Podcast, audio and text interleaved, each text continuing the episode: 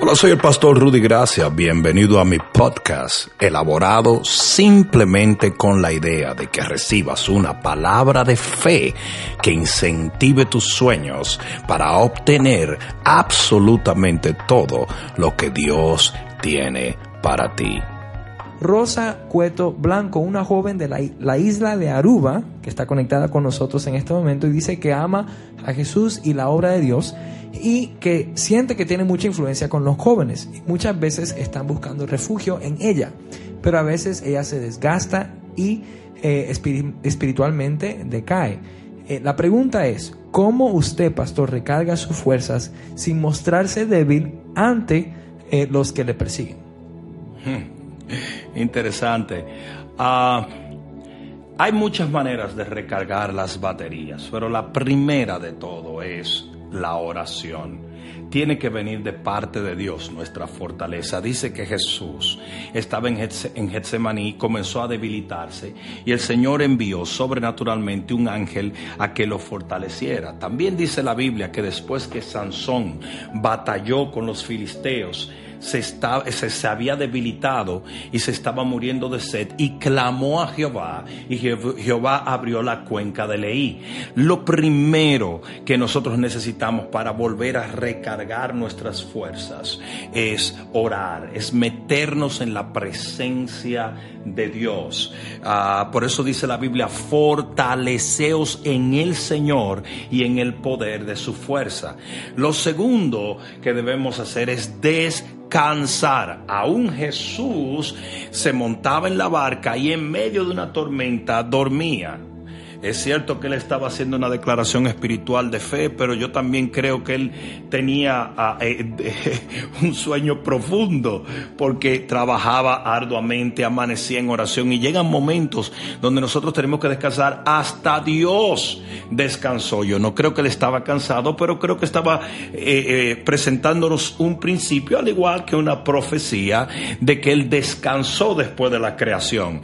Nosotros tenemos que tener muchísimo, muchísimo muchísimo, cuidado en, en, en nuestro descanso. Hay mucha gente que no descansa lo suficiente, se va debilitando y eventualmente eh, eh, colapsa, ¿verdad?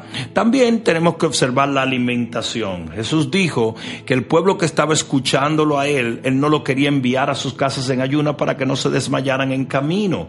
Y yo creo que esa es otra cosa muy importante. Debemos cuidar lo que nosotros ah, eh, ingerimos. Hay muchas cosas que se comen hoy en día que no tienen el más, la más mínima habilidad de producir la energía que nuestro cuerpo necesita. Se comen demasiados carbohidratos que no sirven absolutamente para nada, se convierten en azúcar, te dan un high en el cerebro, pero en realidad no tienen el poder de sostener tu cuerpo como es la proteína, por ejemplo.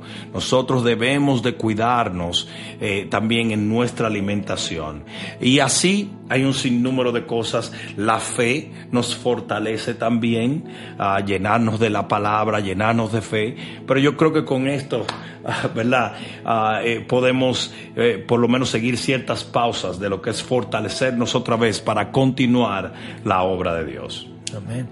Pastor Janet Navarro pregunta, Pastor, ¿qué se debe hacer para poder entender los sueños que tenemos? bueno, hay, algo muy interesante en la Biblia y es que tú puedes soñar un sueño y no tener la interpretación de él. Y eso lo demuestra cuando Faraón soñó un sueño y tuvo que mandar a buscar a José para que lo interpretara. Y esto no solamente sucedió una vez, sucedió varias veces en la, en la Biblia. Si tú no entiendes un sueño, obviamente, tienes un sueño, pídele al Señor revelación. Pero si no te da la revelación, busca a una persona que tenga este don, que tenga esta habilidad de interpretar sueños. Ah, Ah, eh, eh, yo no te sé decir exactamente cómo encontrar esa persona. Y mi consejo es que tú siempre tengas, y, y, esto lo practico yo, siempre tengas en tu teléfono, en vez de tener chateadores de LOL, que tú tengas gente que tú sabes que tienen discernimiento espiritual, profetas, gente de Dios, que tú puedas llamar y compartirle experiencias espirituales y ver qué reciben ellos de parte de Dios. Porque hay veces que Dios te va a dar los sueños, pero no te va a dar la, interpretación. Y eso es muy común en la Biblia. Paso la siguiente. Eh, pequeña Arellano pregunta, ¿cómo puedo, ¿cómo puedo aprender a oír la voz de Dios en mi vida?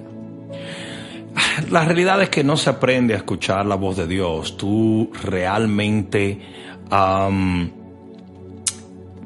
te familiarizas con la voz de Dios, si puedo decirlo así. Dice que dos personas iban caminando en la ciudad de Nueva York. Uno de ellos era un primo que había ido a visitar a otro desde el campo. Y de repente en medio del bullicio, el primo campesino le dice a su primo, detente un momento, ¿puedes oír ese grillo? Y él dice, ¿cómo vamos a oír un grillo en este bullicio? Le dijo, sí, no solamente yo lo oigo, sino que yo sé en la dirección que está. Y se fueron y efectivamente escuchaban un grillo. ¿Qué pasa? Ese campesino pasaba tanto tiempo en un ambiente de grillos que aunque había un bullicio alrededor, él podía distinguir esa, ese sonido familiar. Eh, yo creo que un puertorriqueño puede sacar un coquí donde sea, ¿verdad? Eso es cierto. si hay un coquí en el área, el puertorriqueño va a decir, pero oye, un coquí. Entonces, ¿qué pasa? Nosotros tenemos que aprender a pasar tanto tiempo con el Señor, que nosotros aprendamos a entender lo que Dios está comunicando, porque no siempre lo que Dios comunica es audible. Eso es, es importante que lo entendamos. No sé si uh, ustedes se han dado cuenta que todos los esposos tienen lenguajes diferentes y que, eh, por ejemplo, cuando los esposos se casan, la, la, del otro lado de la habitación, la mujer le está haciendo seña que se calle al hombre que no diga esto, pero el hombre no lo entiende porque todavía no están tan familiarizados. Pasan unos 10, 15 años y ya cuando esa mujer hace tres muecas, ya el hombre sabe qué es lo que ella le quiere decir. Ya sabe que le dice, cállate la boca, vámonos para la casa, deja de estar diciendo tonterías y el hombre lo entiende. Entonces, ¿qué pasa? Mientras más tiempo tú pasas con el Señor, más vas a entender cualquier tipo de comunicación que Dios tiene para contigo. Eso va a ser muchísimo más fácil y eso yo creo que es el requerimiento principal para aprender a escuchar no la voz de Dios, sino cualquier tipo de comunicación que Dios escogiese. Espero que esta palabra cale profundamente en tu alma y que se convierta en pasos de fe que te permitan llegar al destino que nuestro Señor ha trazado delante de ti y de los tuyos. Dios te bendiga.